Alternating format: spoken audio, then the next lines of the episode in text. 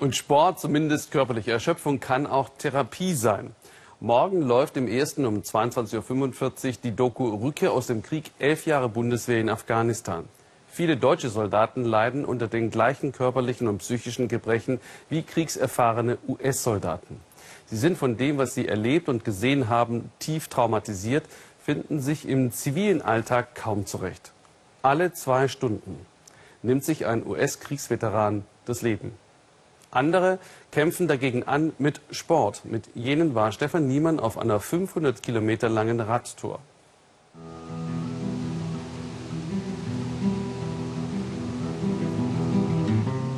In Arlington blutet Amerikas Herz. Auf dem Heldenfriedhof liegen die Gefallenen vieler Schlachten, vom Bürgerkrieg bis Afghanistan.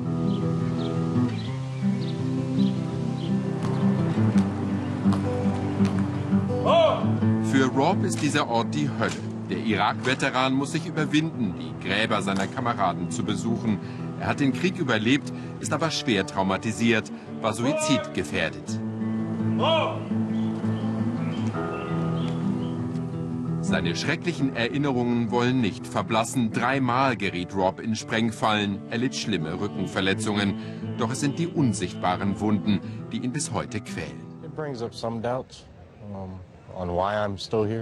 Hier kommen die Zweifel wieder hoch, warum ich eigentlich noch da bin.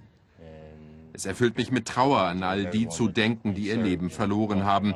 Der Friedhof ist sehr emotional für mich. Das sind Gefühle, die ich nicht gern zeige emotions that I don't particularly care to show too much. Im Schatten der toten Helden ist kein Platz für Hilferufe der Lebensmüden. Rob und viele andere an Leib und Seele Verwundete haben ihren eigenen Heilungsweg gefunden. Ex-Radprofi John lädt sie zum Ride to Recovery, einer 500 Kilometer Wochentour für Veteranen von Washington runter nach Virginia Beach.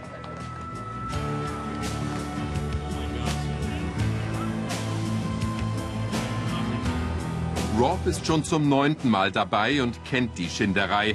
Die traumatisierten Soldaten sollen ihre Balance wiederfinden und in der völligen körperlichen Erschöpfung ihre düsteren Dämonen hinter sich lassen.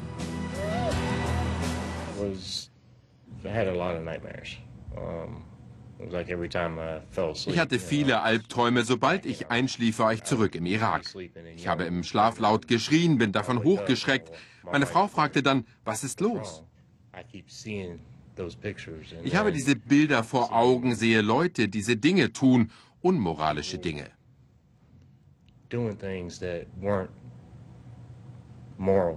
Sie haben mit abgerissenen Körperteilen herumgespielt.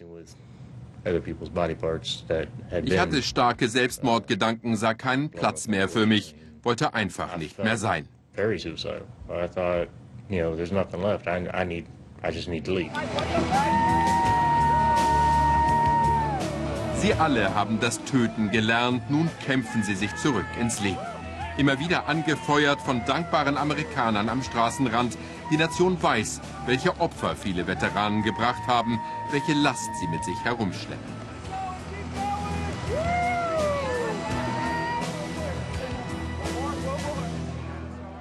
Geschafft. Schon am ersten Tag der Tour sind viele über sich hinausgewachsen. In dieser Truppe sind Ängste kein Tabu.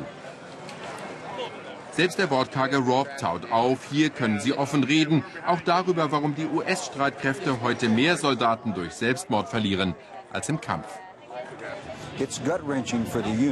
Es ist herzzerreißend für jede Einheit, weil jeder sich selbst die Schuld gibt und man sich vorwirft, ich hätte es kommen sehen und verhindern müssen. Und das kannst du nicht. Clay Hunt sah aus wie ein Sunny Boy, ein amerikanisches Glückskind. Er war Scharfschütze, stolzer Soldat in einer Eliteeinheit. Viele gefährliche Irak-Einsätze hat er überlebt, um sich dann in seiner Wohnung in Texas zu erschießen. You know, Clay was a haunted man. Uh, Clay war ein verfolgter Mann. Er hatte mit angesehen, wie zwei seiner Kumpels getötet wurden, direkt vor seinen Augen und er konnte nichts tun. Ich denke, keiner von uns kann wirklich verstehen, wie sich das anfühlen würde, zuzusehen, wie ein Freund ums Leben kommt. Ich habe mich nach seiner Heimkehr gut drei Monate um ihn gekümmert, aber dann ist er wieder nach Houston gezogen und das ging nicht gut aus.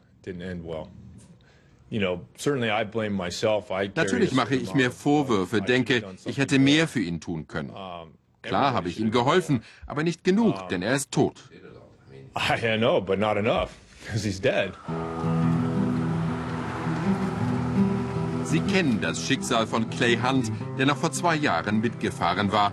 Die Zeit heilt nicht alle Wunden und auch starke Helfer wie John sind manchmal schwach und hilflos.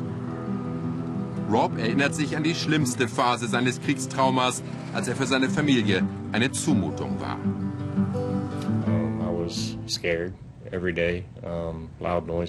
Ich hatte Angst jeden Tag, bin bei lauten Geräuschen aufgesprungen, konnte mit Menschenmengen nicht umgehen. Ich konnte nicht rausgehen, meine Kinder nicht an den Strand oder in den Park begleiten.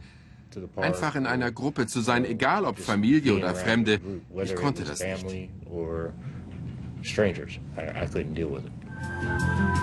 Der letzte Tag der Tour. Rob quälen Kopfschmerzen. Sein Sohn Bobby fährt die Schlussetappe mit. Noch einmal 75 Kilometer in brütender Hitze. Bin das erste Mal wieder hier. Es heilt. Ich spüre, wie es heilt. Und dann die Zieleinfahrt an den US-Flaggen vorbei. Rob ist nach sieben Tagen und 500 Kilometern im Sattel zu erschöpft zum Jubeln. Vielleicht denkt er auch schon an das schwarze Loch nach dem kollektiven Glücksgefühl. Ich werde die anderen bald vermissen, aber nicht gleich in eine Depression fallen. Die Erinnerungen und das Hochgefühl werden eine Weile halten, zwei Wochen etwa.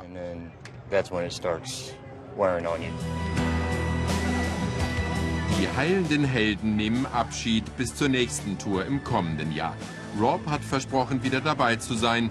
Seine Familie wird ihn bis dahin stützen müssen, vor allem an den düsteren Tagen. Und wie traumatisiert muss da erst die Bevölkerung im Irak und in Afghanistan sein?